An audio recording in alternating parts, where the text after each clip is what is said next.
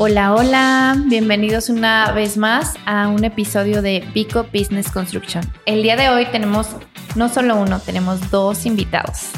Eh, los fundadores de Sin Título Arquitectos, Sin Título Arquitectura. Ahorita me van a ayudar a corregir lo que sea que yo no diga bien, por favor. Eh, tenemos a la arquitecta Celia Granados y tenemos al arquitecto Luis Jacobo. Arquitecto Octavio, cuéntanos, ¿cómo estás hoy? Hola, ¿qué tal? ¿Cómo están? Eh, arquitectos, bienvenidos. Muchas gracias. Hoy, hoy descubrimos que aparte de un tema, este, que es los procesos de diseño, vamos a tocar ahí otros temas interesantes también. Bueno, el eh, estudio taller sin título arquitectura fue fundado en 2008 por Celia Granado y Luis Jacobo en la ciudad de Morelia y se identifica por la producción de diversos trabajos con enfoque de colaboración multidisciplinaria así como con la exploración y el entendimiento de diversos entornos y habitantes donde se manifiesta su trabajo. Bueno, para no leer toda la, parte que esta es la, lo que platicamos en, un inicio, que los veo muy presentes siempre en diferentes foros. Nos gustaría conocer cuál es su, intervención o, el porqué de que están muy activos en este tipo de espacios. Cuéntenos un poquito. Muchas gracias primero por, invitarnos a este espacio de Vico. Eh, estamos muy contentos de, que nos hayan invitado y de poder compartir un poco de lo que estamos haciendo. Y bueno, eh, ¿por qué estamos ahorita en, estos foros? No, este, creo que algo que, es muy importante es que aparte de trabajar eh, de manera activa en, pues, la profesión, eh, también hemos ya con, los años participado en algunas universidades donde somos docentes y donde también eh, de alguna manera nosotros también hemos buscado la manera de estar en congresos, en charlas y de esta manera pues nos hemos podido vincular también con, pues, con otros arquitectos este, de locales y también de fuera de la ciudad y que a su vez hemos eh, hecho algunas conexiones muy importantes donde pues al compartir experiencias de la misma práctica, pues eh, se han interesado en invitarnos a participar en algunas mesas de diálogo, de algunos eventos locales y también fuera de la ciudad. Entonces, eh, nosotros encantados porque también ha habido un interés muy importante en conocer lo que se está haciendo fuera de la Ciudad de México, ¿no? Por ejemplo,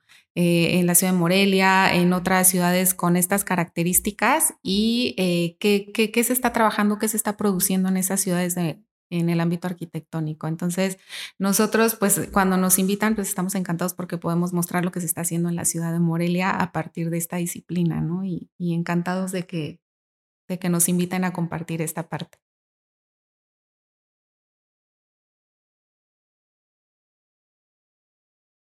Bien, pues eh, muchas gracias, muy buenas tardes, saludos a todos, muy amables por la invitación.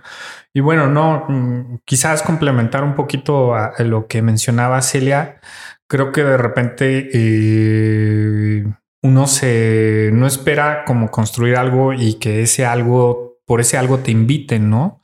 Eh, muchas veces como a platicar de como que uno da todo su esfuerzo y, por pequeño que sea la cosa o grande, eh, quieres como hacerlo de la mejor manera, ¿no? Entonces, de repente yo creo que a partir de, unos tres años para acá ha gustado un poquito, ha llamado la atención cómo abordamos cierta tipología de vivienda y cómo pensamos y conceptualizamos lo doméstico. Y en ese sentido por qué proyectamos así y por qué de repente se sale de ciertos estándares quizás este, de lenguajes arquitectónicos o de eh, algunos podrían decir de estilos arquitectónicos eh, y yo creo que, por eso también nos invitan y, a lo mejor, este, pues con todo gusto platicamos sobre qué pensamos, ¿no? Y, hacia dónde vamos como arquitectos. O en ese sentido, qué estamos reflexionando y, qué nos preguntamos también. Y el siguiente proyecto, cómo le vamos a entrar, ¿no? Yo creo que, bueno, gracias por, por compartirnos. Pero nos gustaría entrar un poquito en, el tema, ¿no? En el proceso de diseño, pero yo creo que si hablamos de procesos, inicia desde cómo nacen ustedes, cómo se funda, cómo se funda sin título de arquitectura, cómo, qué, ¿por qué el nombre? eso me causa como un poco de intriga. Eh, bueno, pues eh, primero nos conocimos con, con Celia un poco en la universidad, pues éramos amigos en la Universidad Michoacana. Y yo le llevo tres generaciones, entonces este, yo salí primero, nos ubicamos en un congreso, en un congreso, estaba en ese momento el, el de director Juan Carlos Lobato, el doctor Juan Carlos Lobato, y hubo un congreso muy importante que, que en, su, en su periodo él, él hizo de Sí, de arquitectura internacional. donde apenas empezamos a ver cosas de un poquito de Julio Gaeta, eh, Knox, ¿no? Trajo como personalidades muy importantes. Ahí coincidimos con Celia en una, en una mesa, ¿no? En una mesa de amigos, ¿no? Ya en el, en el, en el, en el entremés. Y, y ya nos, nos ubicamos. Después coincidimos en un despacho ya fuera de la carrera que la otra vez me estaba eh, escuchando un, podcast también de aquí. Este dije, bueno, todos pasamos por ahí o qué, pero en el despacho de Enrique Romero. De ah, sí, ¿no? De, de ser arquitectos que lo estaban mencionando. Y bueno, ahí, ahí estuve yo como un año, Celia poquito más, un año y medio, dos. Y, coincidimos ahí, ya después empezamos a salir y después empezamos a hacer equipos juntos, ¿no? Empezamos a, colaborar juntos, nos hicimos novios, este, eh, empezamos a trabajar juntos y se empezó a dar la cosa. Eh, lo primero que queríamos en este sentido del nombre era cómo le ponemos y lo clásico es tu inicial, mi inicial, lo que queremos lograr, etcétera, etcétera. Entonces pasaron un par de semanas, pero creo que ambos... es un proceso. sí. Y es un proceso de diseño. Exacto. Y, que de repente como que ya quedamos como un poco agobiados por eso, como somos desesperados los dos, yo creo, ya pasaron un par de semanas y, y en ese momento eh, nos invitaron a una exposición en el Macás, en el Museo de Arte Contemporáneo, y estaba exponiendo una pintora michoacana que se llama Carmen Morazúa. sí. Creo que sí. Carmen Morazúa y, tenía unos cuadros este, más surrealistas y abstractos. Y en ese momento, eh, muy interesantes, y en ese momento todo lo, interpretaban este, como sin título 1, sin título 2, sin título 3, porque si tú ya predispones un título, estás de alguna manera configurando una imagen de las cosas. Entonces, si le ponías mariposas en el estanque, supongamos, o mariposas este, peleándose con renacuajos, pues tú tratabas de previsualizar eso, visualizar eso, pero si, si, manejas sin título, a lo mejor quedaba todavía más abstracta la obra y podría ser lo que tú quisieras. Nosotros identificábamos con Celia que no podíamos tener un nombre como tal cual, que al final sí lo tenemos, o sea, que sin título, pero que no debería que ser así porque al final algo que empezamos a platicar las primeras veces era y no queremos ninguna línea, o sea, no, no vamos a buscar ninguna línea y todo va a ser muy diferente, o sea, no va a ser algo que nos identifique. Innegablemente va a haber un hilo conductor eh, o que conduce en todas nuestras propuestas o diseños o, una línea de pensamiento, pero que no iba a haber algo como muy fijo, no, no, no iba a, no íbamos a tener eso. Entonces dijimos ya, ya Luis, ya Celia, que quede sin título y quedó sin título.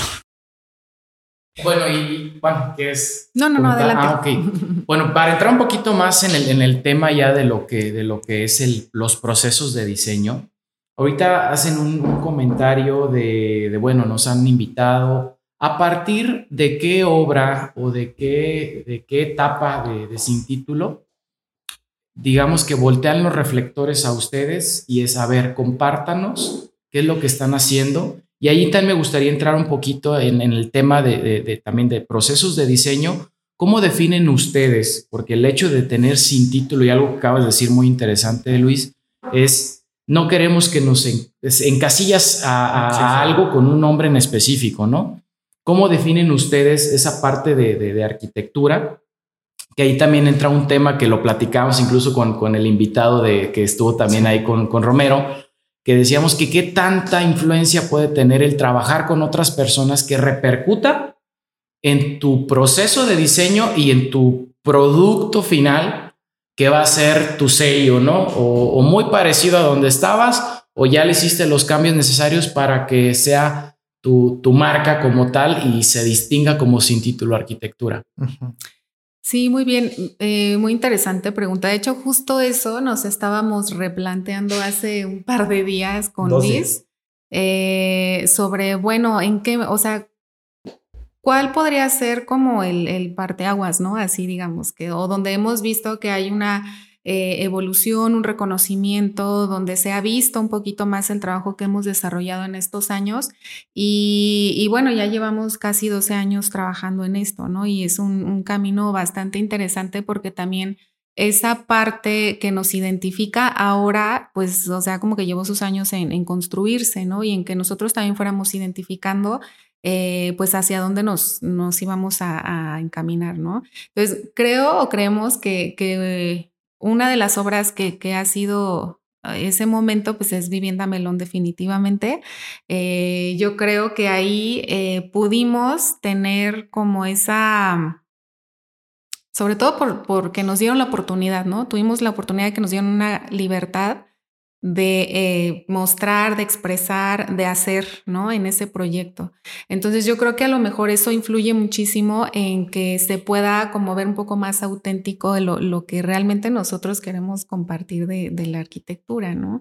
Entonces obviamente todo el trabajo que hay detrás antes de Melón pues ha sido un, granito de arena para que podamos ir construyendo como esto que, que estamos haciendo ahora como con más seguridad, con más libertad, eh, con más, eh, pues con más sello de lo que nosotros somos, pero no tanto como para dejar nosotros una marca ahí, ¿no? Sino como más bien para dejar mostrar lo que los dueños o los clientes este, quieren de sus proyectos, ¿no? O sea, yo creo que eh, sí ha sido un momento muy importante ese proceso de trabajo de, Melón, porque hubo esa, esa libertad, ¿no? Esa confianza, yo creo que así total de que, muchas veces soñamos con eso en cada proyecto, ¿no? O sea, de, de decir, este, ah, yo quiero al cliente que eh, tenga todo el recurso, pero que a su vez también te diga, haz lo que tú quieras y demás. Y yo creo que, que en ese proyecto este, hubo un match muy padre con, con los dueños de esa vivienda que nos dieron así esa, ese momento, ¿no? Esa libertad. ¿Nos pudieran contar así súper rápido cuál fue el proceso de diseño de Melón? Bueno, de vivienda Melón. Sí, creo que, um, desde, el, punto de vista también de cliente, yo conozco, conozco el proyecto. Sí. Y son materiales, bueno, eso lo explican ustedes, pero sí lo quiero entender también como si tengo una libertad, como lo dice Celia, pero también estamos hablando de materiales eh, sencillos bien aplicados, pero no sé si detrás de esa decisión de esos materiales hay una petición en específico del cliente. Muy bien, sí, pues bueno, yo creo que el, diseño es como, como muy amplio y algo que, a veces platicamos o rebotamos mucho con Celia es el diseño como esta parte que está ligada directamente con una condición humana y al estar ligada directamente con una condición humana, tiene ambigüedades, es artística y, muchas veces es equívoco, ¿no? Entonces nosotros nos gusta pensar el diseño como, como un poco bajo esta línea. Nosotros nos acercamos a la colonia eh, eh, y a estos clientes, a, estos, a estas personas que nos, que nos mandaban a hacer. Y, y, la colonia, pues ya, ya nos estaba reflejando como muchas cosas, algo que nos seduce mucho y nos ha tocado, ¿no? Porque nosotros, digo, no, no, no es algo como, como predeterminado por nosotros, pero nosotros ha tocado mucho trabajar en colonias, ¿no? Entonces eso para nosotros está súper chido porque es de repente saber este y ver los cables, ver la, el enmarañado de cables, los postes, las, los grafitis, este, las calles este, mal pavimentadas, este, eh, basura, vidrios rotos, ¿no? O sea, como todas las colonias.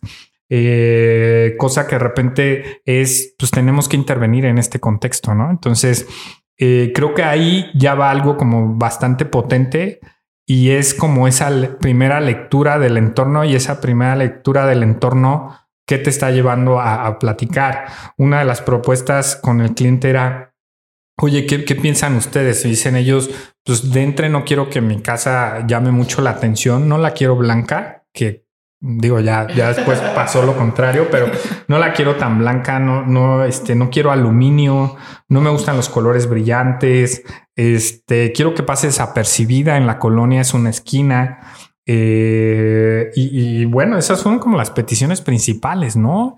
Y otras peticiones eran, quiero utilizar mis mismos muebles, o sea, no quiero comprar nada, quiero que se vea como si hubiera estado todo tal cual, ¿no? Entonces, pues la verdad es que fue un proceso padre con ellos, este, y de aprendizaje porque de repente es otra otra, otro tipo de pensamiento donde te está hablando un sociólogo y te dice, sabes que eh, Luis Celia, de entre piensa en el espacio con este comedor redondo, no lo quiero cuadrado, no quiero que haya jerarquías, lejos de esta idea de, la casa de Luis Barragán cuando la visitamos, que solo tiene esta silla, este, para que él fuera el, más importante, era al contrario, todos debemos que tener como la misma, este, el mismo estatus en la casa, ¿no? Y quien venga. Sí, exacto. Entonces, eh, mis muebles los quiero de esta manera, me los voy a traer, yo hice tal y tal y tal. Entonces, eran otros los diálogos que se tornaban y, pues al final, no sé, o sea, no sé cómo que se fue, muchos de los procesos creo que se van dando sobre la marcha, en la elección del material, el ocultar la estructura, que todo fuera colado dentro del blog. Este, al principio nosotros pensamos por economía que se vieran los castillos, pero después dijimos, no, no, no, que no se vean los castillos, que queden ocultos. Y empezamos a trabajar más con el estructurista en este sentido y apretar a la mano de obra, ¿no? Este, en este sentido, yo creo que, que algo que comentaban es de que a, mí, y, creo que lo platicamos con Celia, nos quedan cosas muy buenas de, de dónde trabajas antes y todo. O sea, uno de esos es las calidades que haces, ¿no? El caso de los despachos que trabajamos. En cuanto al proceso de diseño, yo creo que nada, o sea, los procesos de diseño tienen que ser como muy personales, ¿no? Entonces, este, y, obedecen a las formas de, vida y a tus aprendizajes y experiencias, no tanto como a otro arquitecto. Entonces, sí agradecemos o sí agradecemos estar en, en otros lugares, pero porque con, vemos calidades técnicas constructivas. Entonces, en ese sentido, podemos como nosotros conseguir a la gente, exigirnos un poco más, etcétera, cometer menos errores, que, aunque los hay, bueno, tratamos de cometer los menos posible, ¿no? Pero un poquito nos queda eso. Y en cuanto a procesos de diseño, yo creo que, que, que cada quien lo va explorando y es muy diferente. Te podría decir que no, no hay algo como que, que nos vincule a algo anterior, ¿no? ¿Nos pudieran describir la casa como tal?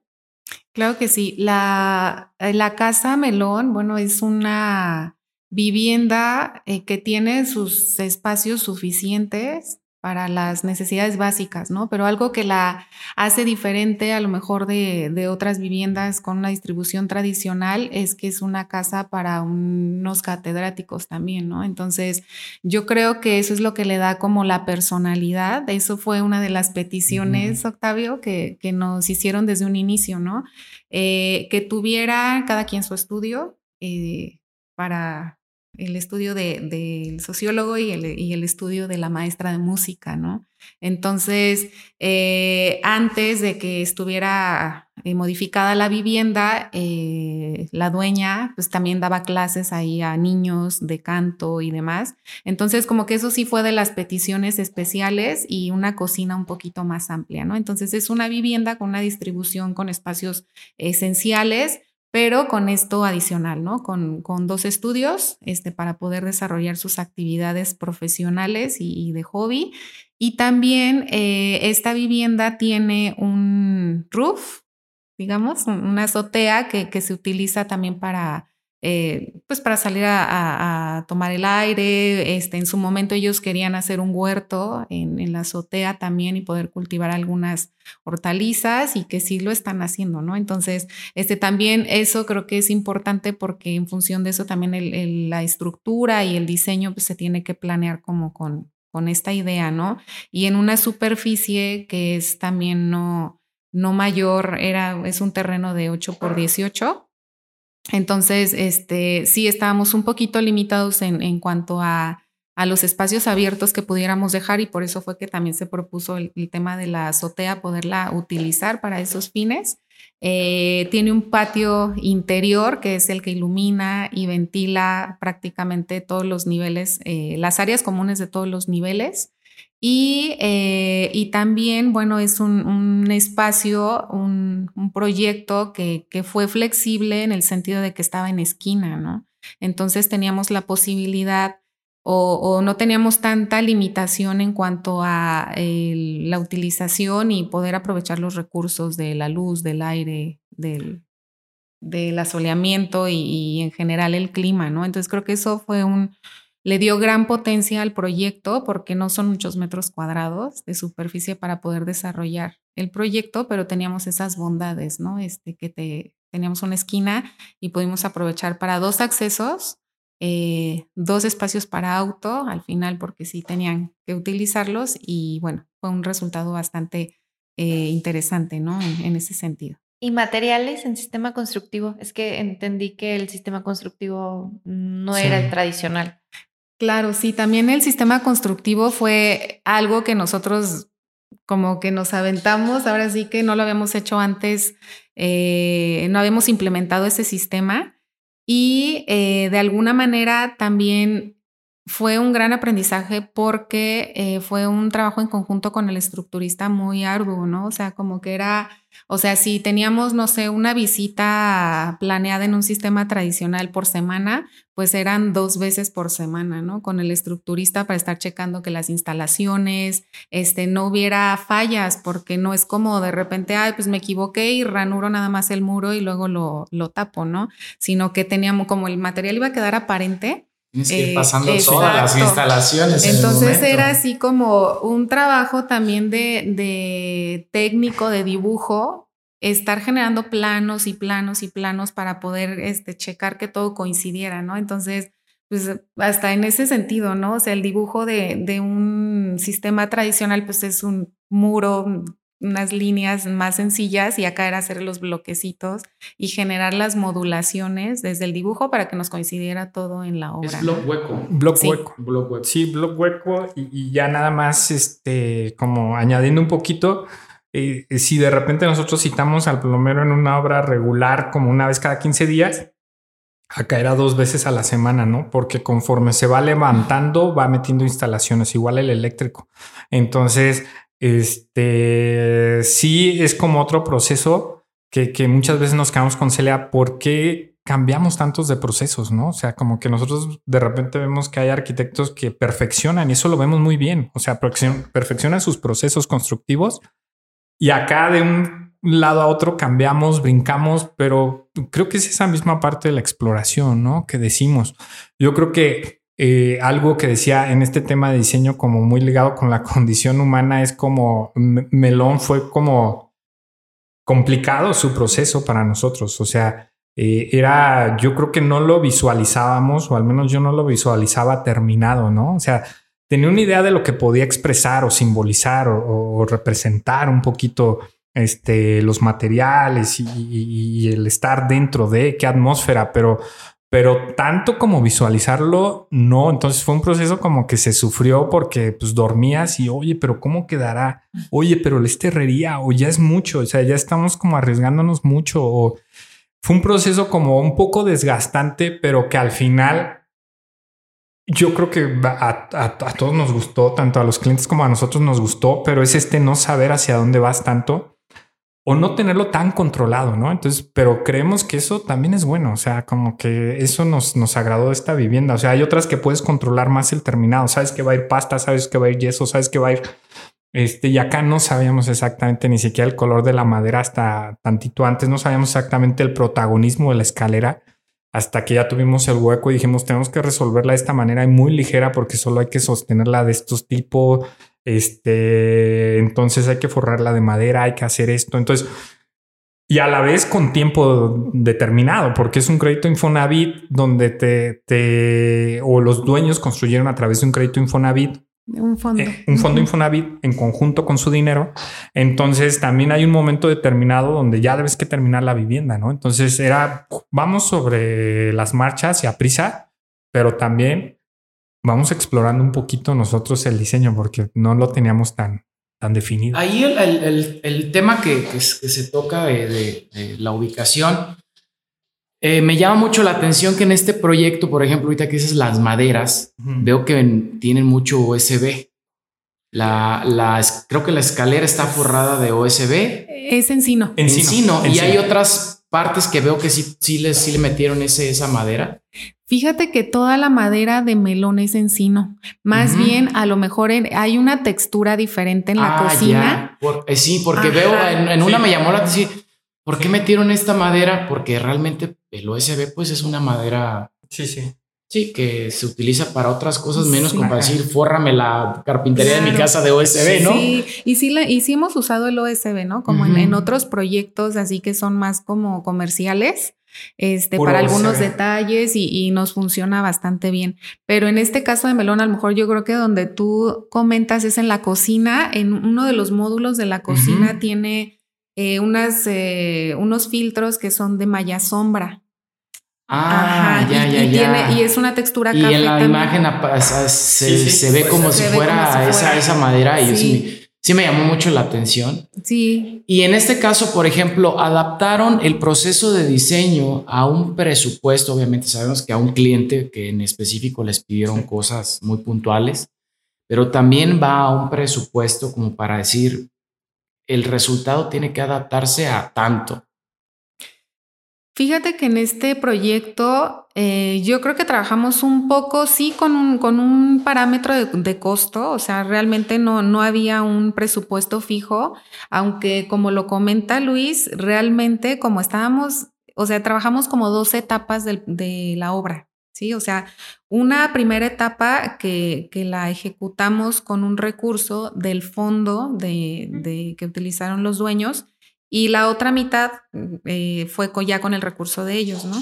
Entonces, este, realmente la que estuvo más pesada y que es donde se juntaron como todos los procesos de tensión por el sistema constructivo, por el, el fondo Infonavit y que había que seguir también, había pasos a seguir, ¿no? Como que en ese tema, esa primera etapa sí era con un, un monto fijo, o sea, que era el, el fondo que había de Infonavit y esa es la que nos tenía un poquito más tensos, ¿no? O sea, porque eh, bueno, eh, fue nuestra primera vez también para trabajar con, con esta institución, entonces estábamos así con tiempos, con montos y este y seguir el proceso, sí, supervisiones, verificaciones, eh, checar certificaciones también de, de los mm, ecotecnias que estábamos utilizando ahí. Entonces, esa primera parte sí la trabajamos con un presupuesto fijo porque teníamos que hacerlo por el tema del fondo de Infonavit, pero la otra parte fue más flexible y es un poco más como lo trabajamos con, en general con nuestros clientes, ¿no? O sea, no trabajamos con un precio fijo. eh, lo llegamos a hacer en algún momento, pero la verdad es que es súper complicado porque nunca, nunca lo, nunca das al costo, ¿no? O sea, siempre es con los imprevistos y con los cambios, los ajustes, etcétera, pues es como muy, muy variable. Entonces, realmente también es de los aprendizajes que hemos tenido que, y un poco de lo que hablaba hace un momento, ¿no? Como poco a poco también tú vas pues generando un portafolio, vas generando diferentes obras, eso te va dando experiencia y seguridad también en, dar un parámetro como muy aproximado, ¿no? Entonces Ah. ahora ya no es así de, ah, sí, este, eh, ¿cuánto tienes 700 mil y que con eso tengas que generar el pro- el- la No. obra? Pues no, sino que más bien ahora es, mira un poco como de estos, hemos generado este tipo de proyectos, esta obra, por ejemplo, eh, el metro cuadrado te sale, no sé, en 13 mil con honorarios, ¿no? Y este o estos otros acabados te salen, no sé, en 10 mil y a lo mejor eh, este otro en, en tanto monto, ¿no? Entonces yo creo que un poco la experiencia también nos ha dejado ver que no podemos tener esa precisión, ¿no? O sea, sino que más bien ya eh, sobre la marcha, como que se va checando también junto con el cliente, eh, donde sí este, puede variar el costo y donde pues sí casi siempre es muy fijo, ¿no? En ciertas etapas de las obras. Yo creo que eh, esta parte es súper importante, tanto para los escuchas que son arquitectos, que creemos que el proceso de diseño realmente es en el papel o en la planimetría, pero yo creo que el proceso de diseño viene mucho en la obra y se da en la obra. Porque en alguna ocasión un cliente me decía, pero ¿por qué la se dio la condensación de un domo? Entonces, las gotitas Mm, caían en la escalera de madera Sí. pero ¿por qué no nos dijiste que eso iba a pasar? Y yo, créanme que si lo hubiese sabido, no, Sí. o sea, hay muchas cosas en el proceso de diseño que suceden hasta la obra. Y las partes del proceso de diseño, tanto en la obra de lo que vaya a suceder, porque no sabemos a veces cómo se comporten los materiales en la zona, aunque parezca el mismo material y ya- de una casa a otra, la orientación del sol cambia. O sea, esas cuestiones son procesos de diseño que puedes tratar tú de preverlo en la planimetría, pero la realidad es donde realmente te enfocas, te enfrentas a las cosas y dices, ok, entonces ahí propones una solución, pero que no, no siempre viene en el proceso de, de la planimetría.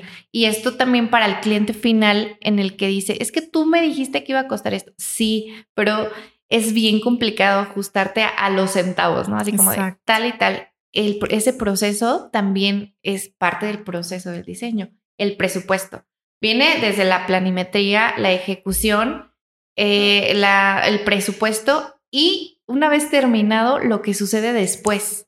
Yo creo que esos, esas partes están súper interesantes para todos. Perdón, te interrumpí. No, no, no, al contrario. Este, sí, tienes razón. La, la verdad es de que uno va aprendiendo y quien se dedica a construir, este, pues siempre va a haber algo, siempre va a haber un detalle, siempre, siempre que mejorar o que reparar. También a veces pensamos que, oye, todo te debe que salir perfecto y la realidad es de que no, o sea, como que uno va aprendiendo y trata de no repetir ese error o ya sabes qué y qué no checa o por qué te salió tal humedad o por qué te salió tal cosa o, esto, ¿no? Pero bueno, siempre surge algo nuevo que mejorar y, cualquiera que se dedica a la construcción lo sabe, ¿no? O sea, como que nosotros tampoco somos así de criticar a un arquitecto de, no, pues a este le pasa esto, no, la verdad es de que si está en eso, le van a pasar eso y mil cosas como a nosotros, ¿no? y tienes que entrarle. Algo que quería comentarles que me parece bueno. Una noche, bueno, varias noches yo estaba así como tenso y Celia me decía, ya relájate con melón, ya relájate. Este, en el proceso, ¿no? Porque decía, es que es demasiado radical, es que es demasiado rudo, es que es demasiado esto, es que no, ¿no? En ese momento a la par estaba saliendo un, libro de un paisano de Paracho, este país, ya me siento un poco más de Paracho, él es de Paracho, y allá tenemos pues familia y este, y, pues obra, ¿no? Bendito Dios, afortunadamente. Y un paisano de Paracho estaba terminando un libro y lo sacó que se llamaba Perro de Ataque, que es muy, muy chido, un libro muy interesante, Darío Salapa. Este, y, que se ganó, bueno, ha ganado premios de escritor mm, joven, mejor escritor, etcétera, literatura, sobre todo esta novela es tipo policiaco.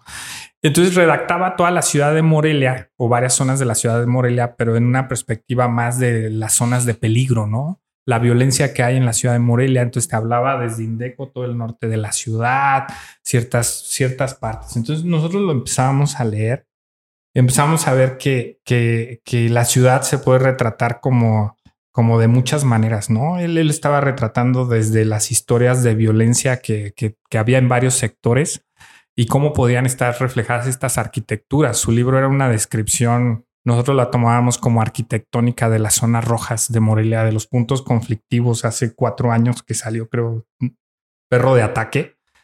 Y, y este, y cuando lo empezamos a leer, nos quedamos, ¿sabes qué? Es que no, me, estoy preocupando, nos estamos preocupando porque esto encaje súper bien, porque sea menos rudo, cuando a lo mejor va bien el proceso. Y esto tiene que mostrar. Y es esta colonia lo que debe que mostrar, ¿no? Entonces un poquito de, ¿sabes qué? Relájate y que sea lo que tenga que ser, pero, pero va a ser igual de rudo y va a estar mostrando que las casas son un reflejo, las viviendas también son un reflejo de la misma ciudad y que la ciudad no es color de rosa y que la ciudad tiene todos los matices del mundo y tiene este, este peligro que reflejaba. Entonces, un poquito lo vimos ahí. Cuando leímos eso, después de tranquilizarnos un poco, invitamos a Darío y, y, y, platicábamos con él y decíamos, Darío, ayúdanos. O sea, mira, tenemos esta idea, tenemos este escrito, tenemos este machote de la casa. La verdad es de que no solemos describir las viviendas como tan superfluas, ¿no? O sea, sí hablamos de que del vano, todo ese rollo, que la geometría, que el sol, todo el rollo. Pero decíamos, queremos que esta tenga un poco más de profundidad su lectura antes de lanzar la publicación, igual otras viviendas. Este, entonces, platicábamos con él, nos dice, pues mándenme algo y, déjenme ir a la casa y déjenme checarlo y les, y les modifico, ¿no? Les agrego unos párrafos. Entonces, creemos que también este, su lectura nos relajó un poco para poder entender un poco lo que estábamos haciendo este, disfrutarlo más lo que estábamos haciendo. Y, este, y después, junto con su escritura, eh, bueno, desde mi perspectiva, y junto con su escritura, creo que amalgamó muy bien. Entonces, este, pues fue muy potente el escrito Y, eso también nos, nos, nos, dejó como muy contentos, ¿no? Pero bueno, eso no lo había platicado y quería platicarlo. No, no, gracias. Fíjate que ese, ese tema es, es bien interesante porque a veces nosotros como arquitectos queremos sacar esa parte de creativa y que todo sea este, bonito, ¿no? Eh, que, que, encaje, pero lo acabas de decir muy bien. Eh, la zona en la que está la casa tiene que ser una casa ruda a mi punto de vista. O sea, que diga, no, pues aquí no me voy a meter porque no tengo ni por dónde meterme, ¿no? Entonces, eh, ahorita que comentas eso, alguna vez me invitaron a, a, um, checar unos proyectos de estudiantes y había un estudiante que, que, que le había tocado diseñar una escuela para policías en una zona problemática del estado y pone la parte de los dormitorios en la fachada principal con toda la iluminación, ventanales. Y le dijo, ¿y sabes qué? Está muy bonito tu proyecto. Le dije, pero ¿has pensado que pueden pasar a rafaguear toda esa fachada? No. Le dije, tu, tu, tu arquitectura tiene que ser un búnker. Dije, porque es una escuela para policías. Dije, aunque tú quieras ponerlo o imprimir la parte bonita, pues tienes que ver la parte funcional que es proteger. Y me acordé mucho por lo que hice, o sea, que te preocupaba la parte como, híjole, me, genera algo y la casa la siento, bueno, a lo que te entendí, la siento ruda, pero creo que está perfectamente y lo que te dijo tu cliente, no quiero que llame la atención. Y realmente ha llamado mucho la atención. Sí, como ha llamado mucho la atención por la cuestión de la arquitectura que, que, tiene en su, en su exterior y en su interior. ¿Cómo definen ustedes su arquitectura? ¿Cómo es la arquitectura de sin título?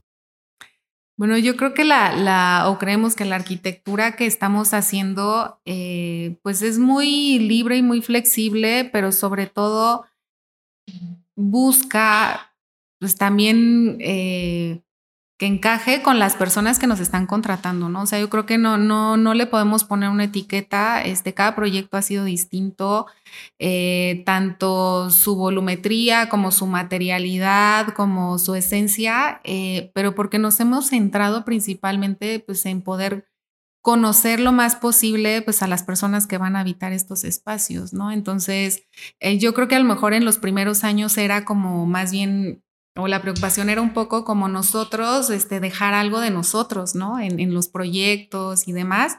Pero yo creo que ahora es como un poquito, eh, pues ser los mejores intérpretes de nuestros clientes y poder dejar más bien como esa esencia en ese proyecto de ellos, ¿no? Entonces yo creo que sí, algo que, que más bien hemos, eh, nos hemos preocupado más o hemos estado eh, trabajando es en poder eh, tener pues una conexión muy especial con las personas que nos contratan y que nos dan esa confianza y nos dan e-, el, espacio para poder eh, crear algo que ellos pues han, han, soñado han ahorrado tantos años o, o, que quieren hacer, ¿no? A lo mejor hasta un espacio de descanso, lo que sea, pero tratar de como de más bien de ser como esos intérpretes para ellos, ¿no? Entonces, la arquitectura de sin título pues es justamente eso, ¿no? Como muy, flexible, muy abierta y, responde principalmente a, pues a estas personas, ¿no?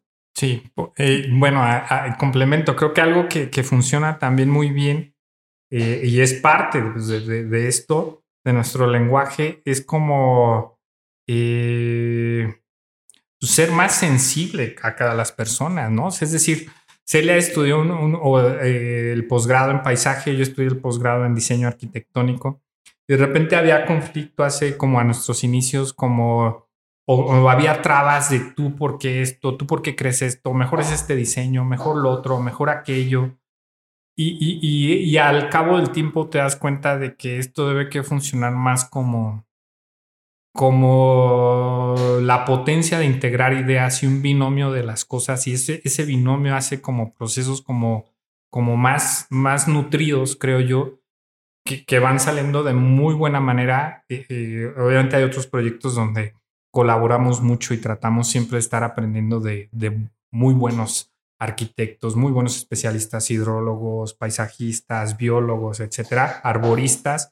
Entonces, creo que eso nos nutre mucho y, estar como atentos a, sus miradas, integrar todo, pues es lo que, lo que yo creo está haciendo que en este momento salgan muy buenos proyectos, todavía no tan materializados o, tangibles, pero sí en proyecto que, se, que pues, están en eso, ¿no? Entonces, estar aperturados pues, a otras opiniones y dejar que fluyamos también nosotros como personas, creo que, que eso fue muy bueno, más que ponernos como, como algún límite, ¿no? Aquí me gustaría ahondar en una cuestión privada. Nos comentaban que obviamente llevan la parte de sin título y son muy buen equipo así, pero también detrás de eso hay un, hay un matrimonio, hay una pareja. Y yo creo que eso está súper interesante que nos cuenten porque más de algunos se debe identificar con cómo llevas la parte relación al trabajo y en arquitectura que dice, dice que los arquitectos tienen el ego muy elevado. Creo que eh, yo creo que no sé cómo lo lleven, pero decían la parte sensible, la parte flexible pero yo creo que viene también de atrás, o sea, el proceso del diseño en el desarrollo de la planimetría, pero como personas, ¿cómo lo llevan? Y aparte que el, diseño, y siempre he dicho, es la parte más íntima del arquitecto. Es como, ahí ni me le muevas. Sí, no me le muevas. ¿Cómo lo hacen para llevarlo yo creo que sí. Yo, creo que aquí sí vale la pena este, escucharnos a ambos porque tenemos, yo creo que cada quien eh, una eh, percepción y proceso distinto, ¿no? De cómo hemos trabajado esta parte de, de ser matrimonio y, bueno, en su momento novios y demás, ¿no? Y ahora socios, ¿no? De, vida y papás de, Mauro. Entonces, eh, yo creo que en estos años sí ha habido como eh, experiencias que nos han poco a poco ido moldeando y llevando a, a que debemos que estar como pues más en sintonía, ¿no? Yo creo que como ustedes lo acaban de decir, los primeros años es así de repente como que quieres expresar lo más posible tu idea y que quede lo que tú dices, ¿no? Eh, y es yo creo que en los primeros años donde tuvimos como más confrontación, ¿no? Como de que, cada quien quería, no, es que yo creo que esta es la que sí, sí va más con el cliente, no, yo creo que es esta, ¿no? Entonces, al final, este, incluso hubo momentos donde hacíamos como varias, sí, o sea, cada quien agarraba a su cliente. sí, o sea, o de repente como que era así de, bueno, pues hay que hacer, no sé, tres propuestas. Para que nos guste Sí, o donde va la tuya, la mía y una en conjunto y a ver cuál decide el cliente, ¿no? O sea, que al final es hasta como un poco como competencia y todo, o fue así en su momento. claro. Y ahora sí que la que la que eligieran era la que quedaba y pues ya era así de, ah, quedó la mía, ¿no? Y en otra ocasión, ah, quedó la mía. Y bueno, ya esa la íbamos complementando y demás. Eso, eso, eso nos pasó un poco con, con, la caja, ¿no? Sí, entonces. Con la este vivienda de la caja. Sí, que, que era así como lo que, con lo que ellos identifiquen. Pero ya, de, o sea, con esos ejercicios, o sea, que al final pues no, no salíamos mal, sino más bien eran así con muchas pláticas y de, de, bueno, vamos a dar casi que dos días y después platicamos otra vez así como para ver si, si le replanteamos algo, si le agregamos algo a la tuya, algo a la mía, etcétera.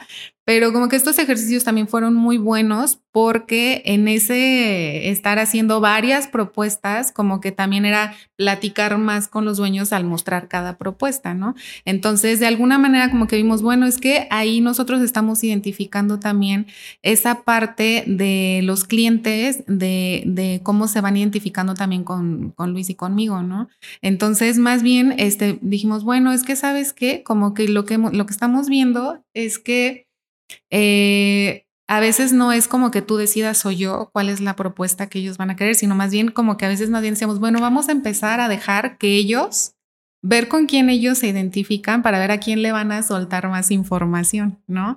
Entonces, como que más bien empezamos así, como que, ay, bueno, ya no hay que estar así con ese tema de que tantas propuestas y así, sino más bien vamos a tratar de ver ellos cómo se identifican con nosotros, este, para ver como quién le entra más un poquito más a que te digan, este, pues sí, o sea, esos deseos del proyecto eh, eh, o que te platican más cosas, ¿no? Porque la, la realidad es que también es así, pues somos personas, ¿no? Entonces, este, ha pasado que en algunos proyectos hay unos clientes que se identifican más conmigo y que a lo mejor así de, bueno, tú enfócate como a eso que ellos quieren y ya más bien ya luego lo platicamos acá, ¿no? Y, y, ha sido como, como un proceso más bien como de ir soltando los egos, como ustedes lo comentan, eh, y más bien de estar viendo que, o sea, lo potencial que puede ser de, de estar juntos, incluso eh, no solamente en, en, ver las necesidades de los clientes y demás, sino también que a veces este, en los procesos de la ejecución de las obras y demás, pues es súper padre tener como un soporte, porque imagínate la atención de la obra, más los clientes, más los proveedores, más el equipo de trabajo que colabora contigo, o más las clases, la familia, etcétera, pues es muchísimo trabajo, ¿no? Entonces yo creo que eh, algo que, que, que hemos podido potencializar es más bien saber que podemos delegarnos cosas diferentes en las que somos muy buenos cada uno y que las hemos ido identificando poco a poco, ¿no? Entonces yo creo que el reconocer eso no es nada fácil, o sea, yo creo que no es, o sea, yo creo que después de varios años lo empiezas a, a visualizar como algo potencial y realmente ahorita yo creo que estamos en, en, un momento donde disfrutamos mucho el trabajo en equipo, o sea, donde, donde disfrutamos mucho trabajar juntos, este, compartir las experiencias, ver, o a veces hasta nos reímos un poco de eh, cómo hacíamos las cosas antes o cómo nos enojábamos de ciertas cosas y que ahora, bueno, lo bueno es que las podemos hacer mejor en este momento, sí. ¿no?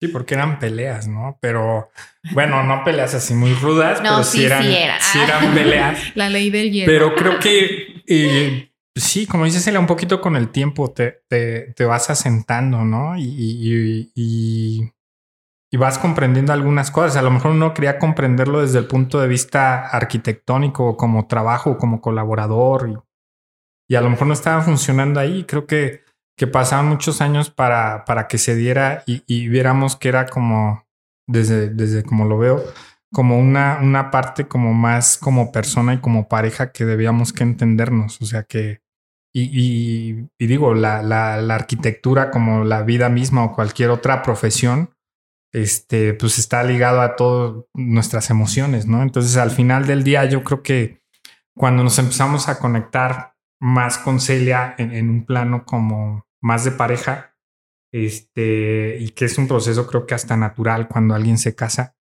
eh, pues empezamos a interiorizar otras cosas y, el despacho empezó a fluir mejor y, y, y creo que debe que fluir cada vez mejor. Y entonces Ahora es como una onda de, tú sabes que eh, como tú haces esto, yo hago lo otro, o, vamos a enfocarnos a esto y cada quien estamos como reconociendo como los puntos más fuertes que tenemos para, para poder entrarle desde esa perspectiva, pero creo que lo primero más que tratar, que no funcionó por varios años, de entendernos como equipo de trabajo, fue entendernos como equipo de pareja y ya eso dio como resultado que el otro pues simplemente fluyera y, ya era más bien te identifico como mi pareja y te identifico como esta persona que tienes toda la capacidad para llevar a cabo con tu especialidad esto y, y va egos, ¿no? Y va y todo. Entonces puedes trabajar más de la mano, más en conjunto y pueden fluir más las cosas y de repente puedes hablar de mejores cosas o si se puede decir teorizar mejores cosas, pero porque en un primer plano hay una mejor estructura, una primer, mejor comunicación. Fíjate que es, es la, es la primer pareja que conozco de arquitectos. ¿eh? No sabía, o sea, wow. no puedo decir que conozco a, ah, sí, conozco al matrimonio fulanito y los dos son arquitectos. Y que aparte trabajen y, y sean creativos en, en, el área. Es la primera vez que, que lo veo y, y realmente pensé que podría ser complicado hasta cierto punto, porque sí, como dices, no son solamente el rol profesional, sino es el rol sí. pareja, es el rol papá, es el rol, este, en este caso también docentes. Y creo que el, el, hacer a un lado los, los egos, como dicen, para que haya un resultado que a los dos les dé el mismo crédito, porque uh -huh. realmente sin título son ustedes. Claro. Sí, ya adentro o, o, internamente, como cada quien, si a mí me quedan mejor las fachadas, tú avéntate la distribución, sí. o yo soy bueno, es cada quien en su especialidad. Claro. Este, yo creo que es buen equipo. También en el tema de, de cliente, yo creo que a veces eh, eh, lo platicábamos en otros, en otros episodios con arquitectas, por ejemplo. Eh, recuerdo muy bien un, capítulo de, de, una arquitecta que decía que era complicado tratar con el cliente hombre, porque era, bueno, ¿y tú sí sabes construir o, o no? Entonces aquí creo que también es una muy buen, muy buen equipo porque si es una pareja, pues a lo mejor la mujer va más a empatizar porque tú la vas a entender a lo mejor en ciertos aspectos que a veces los hombres no entendemos, en la parte de diseño, de funcionalidad, y tú a veces también en la parte de reforzar lo que, lo que el, hombre como, como, como jefe de familia, vamos a llamarlo así, este, eh, pida, ¿no? Que es cuando entendemos a lo mejor que el espacio para almacenar ciertas cosas o la cochera más grande, etcétera, ¿no? Entonces esa parte yo creo que sí, sí, es, es, es muy buen complemento.